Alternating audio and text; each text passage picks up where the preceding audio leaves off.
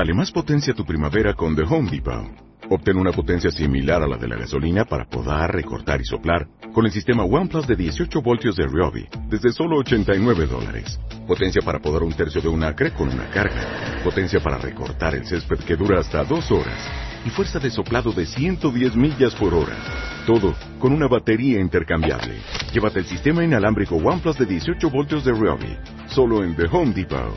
Haces más. Logras más. Milenio 3, en la cadena Ser, con Iker Jiménez.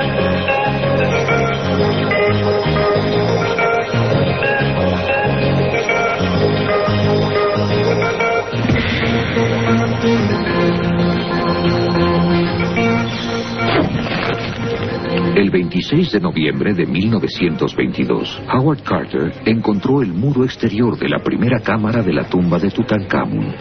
¿Puedes ver algo? Este fue el momento que él había soñado toda su vida. Carter. Por favor, ¿puedes ver algo? Sí.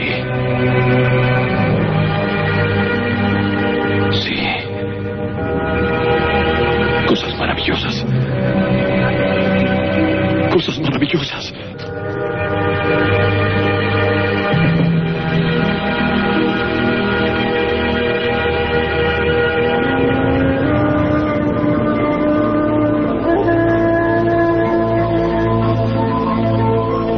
Buenas noches, 10 y 31 minutos. Una noche exactamente como la de hoy, hace 80 años, se producía el mayor hallazgo de la historia de la arqueología. Escuchábamos a Lord Carnarvon y a Howard Carter nerviosos, contemplando una imagen que nadie más ha podido ver y que estaba encerrada ahí desde hace milenios. Hace 80 años, una noche como hoy, comenzaba no solo el descubrimiento de la tumba del faraón niño, sino también la maldición de las momias. Una tumba concreta en el corazón del Valle de los Reyes, la KV62, intacta, y en ella un sarcófago de oro de 1.250 kilos. Os habla Iker Jiménez en compañía de todo un equipo que hace posible Milenio 3, Katia Rocha, Carlos Barroso, Carmen Porter. Primero, ante todo, gracias, gracias por vuestra confianza, esas más de 700.000 personas que a estas horas y también en madrugada en común escuchan Milenio 3 cada semana. Simplemente un detalle y unos números sobrecogedores, nunca mejor dicho, que solo nos imponen una norma, hacerlo cada vez mejor y con más esfuerzo. Era el mes de noviembre y unos soñadores encontraban el culmen a años de sacrificio. Hay una noticia que me gustaría daros a todos. La tengo entre las manos. Durante este año, en otro lugar muy distinto del Valle de los Reyes, el Museo Egipcio de Turín, han ocurrido extraños desmayos, podríamos decirlo así. 26 personas, 26 personas según la Fiscalía de Turín, al frente de ella el fiscal Rafael Guarinello, han asegurado sentirse fatal, perder la visión, náuseas, vómitos en la sala subterránea de las momias. Ha ocurrido en este año en el que se cumplen 80 del descubrimiento de la tumba de Tutankamón, la que empezó a generar una auténtica hilera de misteriosas muertes. Y hay un detalle que a toda la audiencia y a nuestro gran técnico Antonio Bravo le gustará mucho. 26 personas han enfermado sin que se sepan las causas, muchas de ellas niños, profesores incluso de colegios, en el Museo de Turín. 26 personas, las mismas, el mismo número de fallecidos en aquellos primeros años que asolaron a los herejes que se atrevieron a romper los sellos de la tumba de Tutankamón.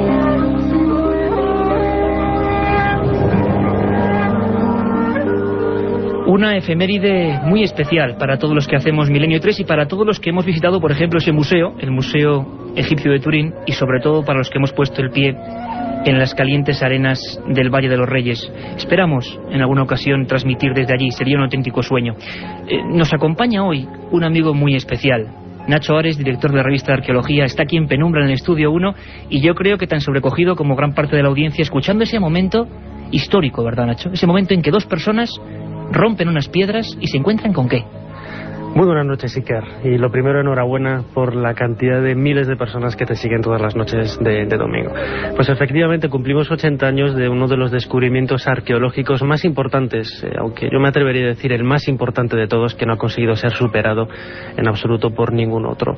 Hay que empezar un poco los sentimientos de, esas dos personas, Lord Carnarvon y Howard Carter, cuando el, 4 de noviembre de, 1922 en primer lugar aparecieron los, los peldaños y luego a finales de mes cuando llegaron a la, propia entrada de, la antecámara y a través de un pequeño orificio introdujeron una vela. Fue Howard Carter el encargado de hacer esta tarea y descubrió lo que él eh, definió como una especie de, velo de, oro.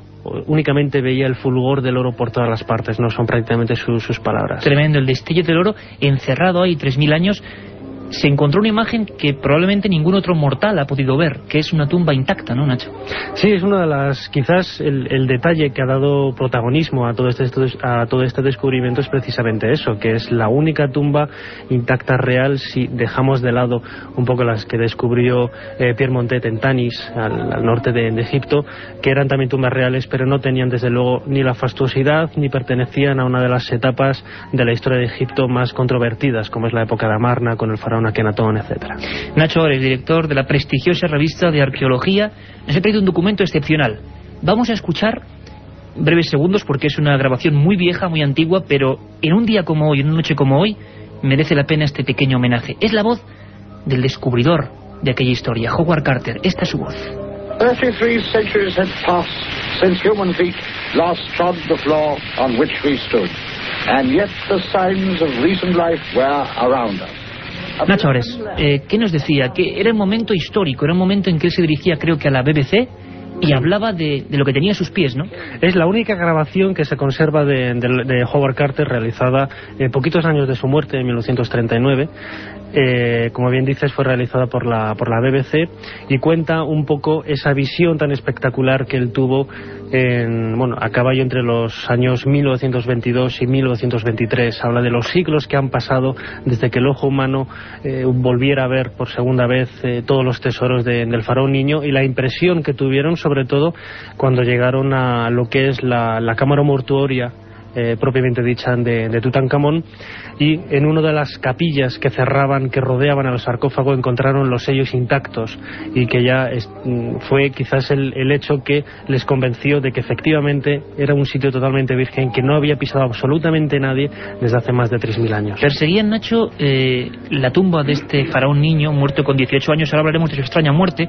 Hace tan solo una semana los teletipos de medio mundo hablaban del último estudio del FBI en el que se suponía que Tutankamón había muerto asesinado.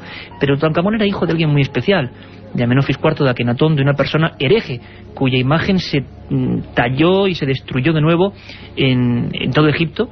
Fue un hombre que cambió demasiadas cosas, era un hijo de un, auténtico hereje. Y buscaban esa tumba con auténtico ahínco.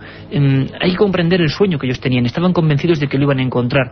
Em, ¿Cuál sería, si podemos hacer una fotografía, sé que es muy difícil, Nacho, cuando esa vela entra en ese pasadizo, en esa eh, tumba KV62 del Valle de los Reyes en Luxor y se encuentran, ¿qué se encuentran, Nacho? ¿Cuál sería, digamos, si tuviéramos ahí una cámara, aunque ellos hicieron luego fotografías, aquellos destellos, aquellas figuras, ¿qué había? ¿Qué elementos había?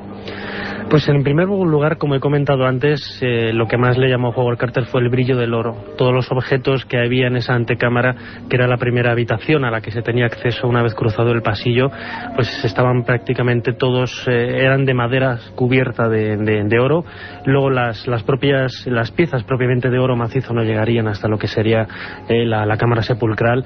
Pero mm, una de las cosas que más llamaron la atención a Howard Carter, el arqueólogo, fue que por primera vez se tenía constancia arqueológica, constancia física de muebles, de objetos, de figuras, que únicamente los egiptólogos conocían a través de pinturas, de relieves en, en, templos y en tumbas.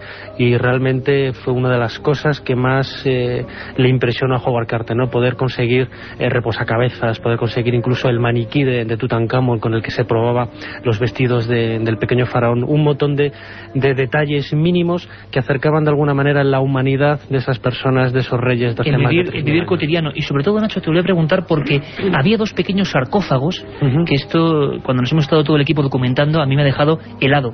Junto a Tutankamón había dos pequeños sarcófagos que estoy seguro que la mayoría de la gente desconoce por completo su existencia, con dos niños que no llegaron a nacer y que tenían ya sus máscaras mortuorias. Sí, fue, esto apareció en la llamada Cámara del Tesoro y ahí efectivamente fueron descubiertos dos pequeños sarcófagos que contenían unos fetos que cuando fueron analizados en, en la década de los 20 pues no se ha podido demostrar eh, si efectivamente eran hijos de Tutankamón y Angesenamón, la- el matrimonio real, y que todavía estamos un poco pendientes de los estudios de ADN, pero es bastante insólito encontrar este tipo de, de hallazgos. Hay un pequeño paralelismo en la tumba de, de uno de los hijos de Ramsés III en el Valle de, de las Reinas, también fue descubierto un feto, quizás como una especie de, de símbolo de renacer para ir acompañado de estas pequeñas criaturas en el más allá, pero todavía es un enigma histórico. Había inscripciones extrañas en esa tumba, había inscripciones que más o menos orientaban a que no se podía violar aquel espacio sagrado, aquel espacio del que saldría el alma del faraón, el alma, perdón, y viajaría hacia ese otro mundo,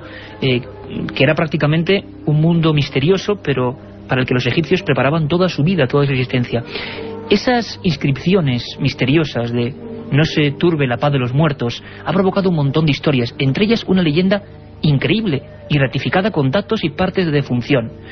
Una leyenda que incluso las películas más antiguas se hicieron eco de ella. Empezaron un rosario de muertes del que ahora vamos a hablar, un rosario de muertes increíbles. Tan es así que el gran Boris Karloff hizo una película, protagonizó una película llamada La momia, año 1941, y en ella, casi asombrados por la cantidad de óbitos, de muertes, de fallecimientos extraños de todas aquellas personas que abrieron aquella tumba, exponía así algunas de sus conclusiones en pleno filme.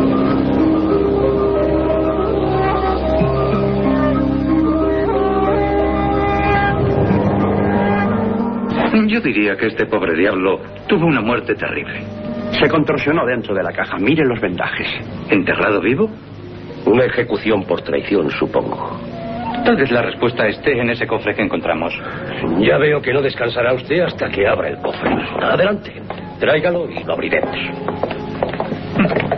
La madera está totalmente podrida. Muerte, castigo eterno para cualquiera que abra este cofre en el nombre de Amon-Ra, rey de los dioses. Piense que no todas las maldiciones se han debilitado. Algunas de esas maldiciones siguen teniendo su poder. Pienso que ese cofre traerá desgracia a quien lo abra. La otra realidad. Milenio 3. En la cadena Ser. Una circunferencia de un metro. Me llegó a cegar los ojos y, y quedé casi inconsciente. Uno- Sobre el fenómeno ovni no existe término medio, o crees o no crees. En ambos casos el libro Encuentros de Iker Jiménez resulta apasionante. Encuentros, la obra más completa sobre ovnis en España, desvela más de 300 casos y casi 400 fotografías. Y además incluye un CD con 80 minutos de reveladores testimonios. Encuentros de Iker Jiménez, publicado por editorial EDAF. La otra realidad. Milenio 3. En la cadena Ser. Y hacemos un breve paréntesis. Siempre sabéis que hay una segunda edición de Milenio 3, de 3 a 4 de la madrugada, con un montón de contenidos. Un pequeño avance, Carmen Porter. Pues sí, Iker, porque la noche viene cargadita, la madrugada, mejor dicho. Nos iremos hasta Badajoz, donde nuestro corresponsal nos hablará sobre los últimos avistamientos ovni que se están produciendo en la zona y en los que ha intervenido nada menos que la Policía Nacional. También contactaremos con Córdoba. Desde allí José Manuel García Bautista nos hablará sobre la exposición de la Sábana Santa que se está llevando a cabo en Cabra. Iker, además, ¿sabes qué? Es la primera vez que se hace una talla a tamaño natural del hombre de la sábana. Hablaremos de ello. Viajaremos hasta Estados Unidos, donde nuestro corresponsal de la cadena Ser, Javier del Pino, nos dará la última hora sobre un informe que está realizando la NASA sobre la llegada del hombre a la Luna. También inauguraremos una nueva sección, La historia perdida, que trata sobre enigmas del pasado y de la cual se encargará nuestro invitado de esta noche, Nacho Ares.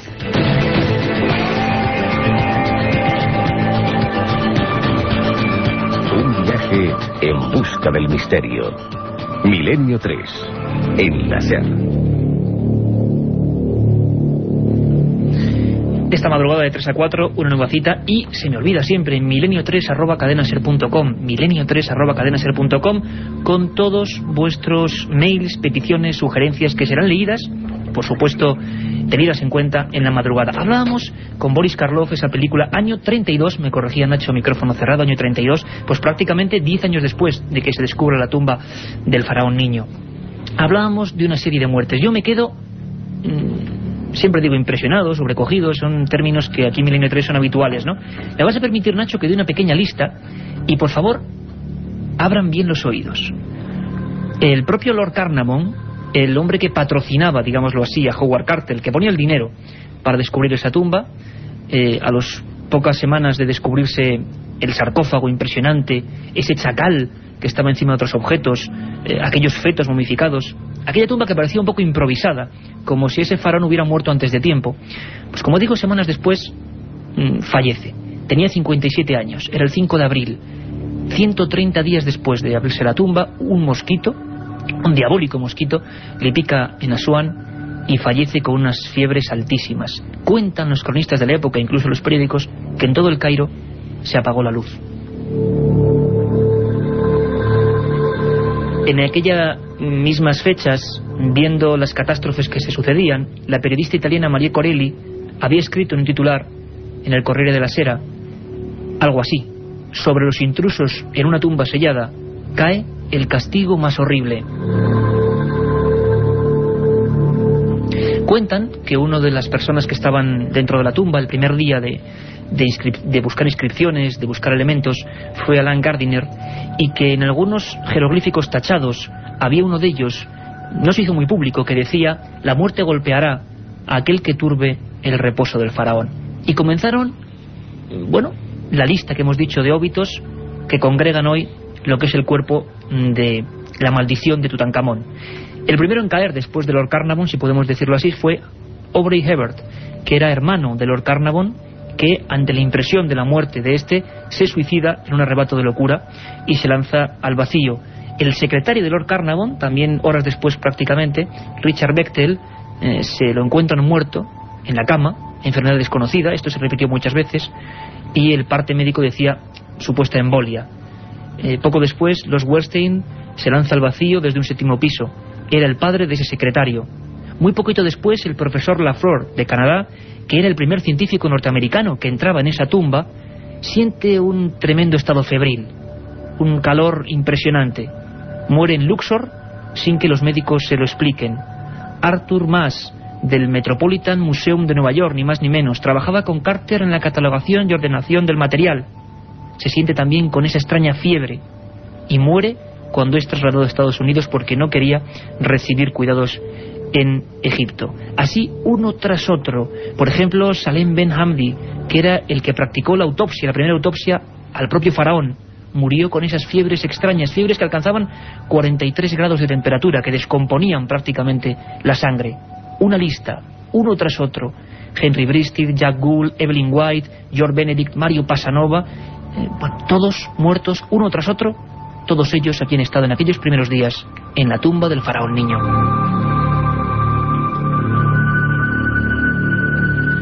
Nacho, esto es una auténtica leyenda negra de la egiptología. ¿Tenemos elementos para pensar que, que hay algo de verdad, de maldición, en la gente que estuvo en aquellos primeros días?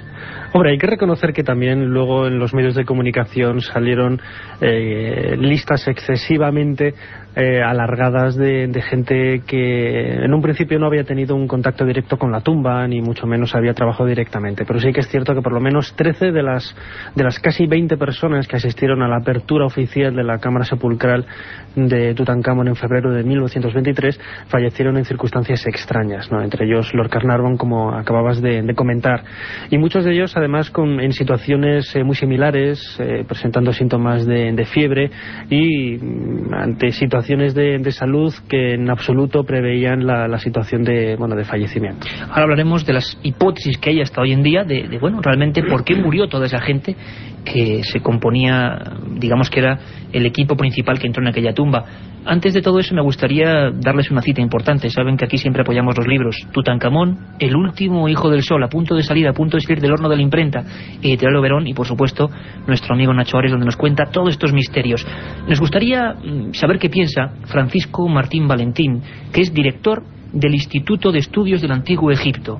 Y nos hablaba, vamos a escuchar Nacho atentamente, algo sobre esta maldición, lo que piensan los verdaderos egiptólogos sobre esta maldición. El tema de la maldición de, de las tumbas tiene su fundamento y su origen desde luego en que se han encontrado textos en tumbas. Desde el Imperio Antiguo en adelante hay, hay textos eh, execratorios para los posibles violadores. Eh, por ejemplo, durante la dinastía eh, cuarta, concretamente, y en la zona precisamente de la ciudad de los obreros de las pirámides de Giza, existe ya un antecedente de una amenaza al posible violador con, castigos de que, en fin, si viola la tumba y no es piadoso, eh, le atacará el, el, cocodrilo, el león y la serpiente. Pero esto sigue durante toda la historia de Egipto. Esto ha tomado carta o tomó carta de naturaleza con el tema de Tutankamón con motivo pues de la serie de muertes irregulares, vamos a decir, o sospechosas que se produjeron a partir del descubrimiento de la tumba y de la apertura de la tumba. Mm, ciertamente es una secuencia, eh, digamos, poco común el ritmo de muertes que se produjeron de, los, de, las personas que intervinieron eh, en, el, en el descubrimiento. Francisco Martín Valentín nos hablaba de muertes irregulares, el director del Instituto de Estudios del Antiguo Egipto. personas que han viajado, que saben con todos los datos lo que hay y que evidentemente ante este filón o a luz de datos solo se puede, bueno, mostrar cierto escepticismo, pero ahí están, casi toda la gente, menos precisamente Howard Carter, que fue el, primero que entró allí, aunque dicen que al día siguiente le picó un alacrán, y lo cuentan las crónicas, pero es el único que no, que no falleció de manera, de manera extraña. Nacho, eh, se especulan varias teorías. Hay cuatro teorías de científicas eh, que se han, han intentado explicar pues bueno, que la leyenda no existe. Evidentemente la ciencia no puede admitir esto. Y se han puesto a trabajar. Hablan de un tipo de hongo, Aspergillus niger, hablan de veneno en los propios vendajes de las momias, hablan de radiaciones y hablan de guano de murciélago. Explícanos tú un poco esto que seguro que lo vamos a comprender mucho mejor. Hombre, de las cuatro hipótesis que has presentado, la del veneno, la, histoplasmosis, que es la que provoca el, guano de murciélago, el aspergillus y la radioactividad, yo creo que la, con la que se quedan los investigadores actuales es la del aspergillus, ¿no? la, existencia de un microorganismo, un hongo, que es capaz de permanecer latente en elementos orgánicos durante miles de años y reactivarse automáticamente con miles de años miles vivo. de años vivo, efectivamente, y reactivar automáticamente con la entrada de oxígeno nuevo. Además es una cosa que, tienen eh, perfectamente estudiado los egiptólogos y además yo siempre he dicho que cuando la ciencia, la egiptología estudia eh, las causas de las muertes relacionadas con la tumba de Tutankamón, lo único que hacen es reconocer la existencia, entre comillas, de una maldición. Claro. Por lo menos eh, reconoce la existencia de esas muertes, como decía antes, ¿no? Y el, el aspergillus, que además está demostrado científicamente que ha sido una enfermedad que, bueno, que ha afectado a otros investigadores, a otros arqueólogos que han trabajado sobre todo con papiros, con maderas, o sea, todo lo que sean elementos orgánicos que con el paso del tiempo, al, pudrirse, pues generan este tipo de, aspergillus, hongos que afectan sobre todo a las vías respiratorias y que no existe en la actualidad ningún medicamento que pueda contrarrestar los efectos de, este, de este hongo, pues acaban eh, con la vida de, las personas. Por ejemplo, Lord Carnarvon, que tenía afecciones eh, eh, respiratorias, eh, Arthur también que falleció relacionado con, la tumba de Tutankamón, estas personas tenían eh, problemas precisamente, como digo, en las vías respiratorias y es muy posible que el aspergillus lo que hiciera fue acelerar esos procesos degenerativos. Una noche como hoy, hace 80 años, también hablaban, Nacho, de, de algún embadurne especial de las momias que era lo que la Fiscalía de Turín investigaba este año de a ver si todavía, digamos, el remanente en esas momias, porque solo era en la sala subterránea de las momias del Museo Egipcio de Turín donde se producían estos desmayos, vaídos, vómitos. Eh, cuentan, dicen, que en la tumba de Tutankamón había una frase sobre la tumba que decía, oh Madre de la Noche, extiende sobre nosotros tus alas eternas. Y cuentan también que Lord Carnarvon, eh, cuando fallecía, justo cuando se iba del Cairo toda la luz, a la 1.50 horas del 5 de abril del año 23, 130 días, como hemos dicho antes, después de abrirse la tumba, en estado febril, evidentemente, decía, he escuchado su llamada y le sigo. Otra de las hipótesis que tú además tratas en, tu libro, Nacho, eh, en Tutankamón, el último hijo del sol, eh, es cómo murió este faraón. Muchos piensan que precisamente la maldición ataca a los profanadores de tumbas porque también había cierta maldición. Lo hemos dicho, hijo de un hereje, en ese muchacho, muerto a los 18 años. Los teletipos, hablábamos del FBI, finalizaban una investigación en la que se suponía que no había sido una muerte natural, aparentemente. Y aquella tumba que ahora tú nos explicarás, improvisada, no realizada con todo el primor de una persona que, bueno, de, avanzada edad y que le preparaban todo con, con, perfección. No, no, era algo improvisado, algo había pasado con ese muchacho. Vamos a preguntar de nuevo a Francisco Martín Valentín, director del Instituto de Estudios del Antiguo Egipto, ¿qué opina él de cómo murió Tutankamón, algo que está de plena actualidad. Y luego nos cuentas tu opinión, Nacho. A la vista del último examen que se hizo de la momia de Tutankamón por el doctor Harris, creo recordar, pues eh, fue él quien eh, llamó la atención sobre el hecho de una extraña señal que tenía en el occipucio del cráneo. Y eh, a partir de ahí se especuló, viendo las radiografías y haciendo análisis con, con anatomopatólogos y forenses, para ver qué había pasado en, en, esa cabeza, ¿no? en, en el cráneo de Tutankamón. Y parece que los expertos, dicen que pudiera haber habido un golpe en la base del cráneo, en el occipucio, que eh, dentro del interior del, cerebro se produjo o se pudo haber producido una acumulación de, sangre eh, que finalmente eh, acabó presionando el cerebro y que finalmente pudo producir la muerte. Yo, sin embargo, sí me inclinaría a lo que nos puede decir la historia. Y lo que nos dice, parece que nos dice la historia, el contexto del mundo de Tutankamón, es que hubo una serie de personajes que actuaron alrededor del rey niño o del rey joven eh, por intereses, pero que finalmente eh, mm, no les interesaba que pudiera seguir reinando porque era una salida de compromiso.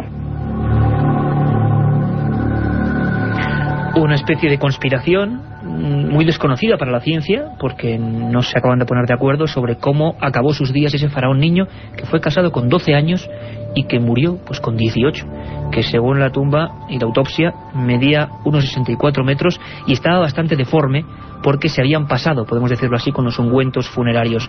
Nacho, ¿tú qué teoría tienes hoy en día? ¿Este niño, hombre, faraón, rey de los egipcios, cómo terminó sus días? Quizás el fundamento de la maldición para muchos.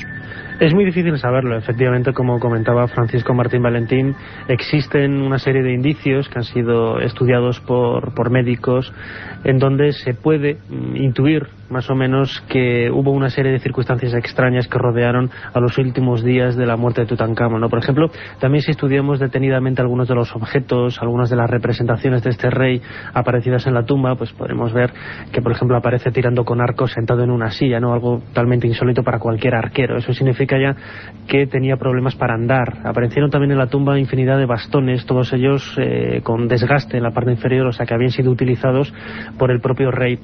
Y quizás eh, la aparición, el occipucio de, esta, de esta acumulación de, sangre quizás sea una de las, de las razones, ¿no? Pero también es muy difícil decirlo porque hay que pensar que eh, cuando fue descubierta la momia, como bien comentabas antes, estaba totalmente exagerado el, el embadurne de, de ungüentos utilizados para la momificación y el propio Howard Carter y el equipo de arqueólogos tuvieron muchísimas dificultades para extraer la momia, ¿no?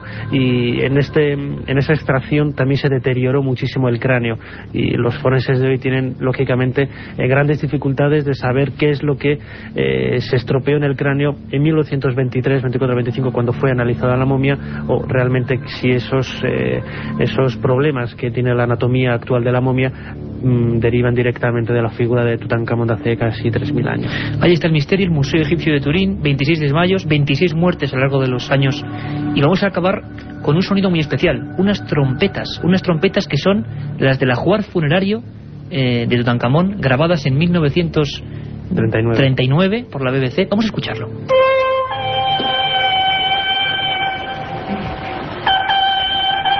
Pues estas trompetas que todavía suenan y mantienen el tipo, ¿verdad Nacho? Tienen también una leyenda. Sí, porque se dice que incluso la persona que, interpretó la música en el Museo del Cairo, que es donde está grabada la, la, música, pues falleció al poco tiempo de, tocar estas trompetas de, de plata, ¿no? Pero eso sí que está demostrado que es parte de la leyenda negra que cubre a la maldición de Tutankamón. Muy interesante esa palabra, la leyenda negra. La directora del Museo de Turín, la directora del Museo Egipcio de Turín, Ana María Donadoni, decía que por favor con estos desmayos, 26, el mismo número de muertos. No alimentemos la leyenda negra. Nosotros aquí simplemente hemos contado las cosas. Milenio3 arroba cadenaser.com un buzón para todas vuestras sugerencias. Nos vemos dentro de cuatro horas con nuestro programa especial. Muchas gracias.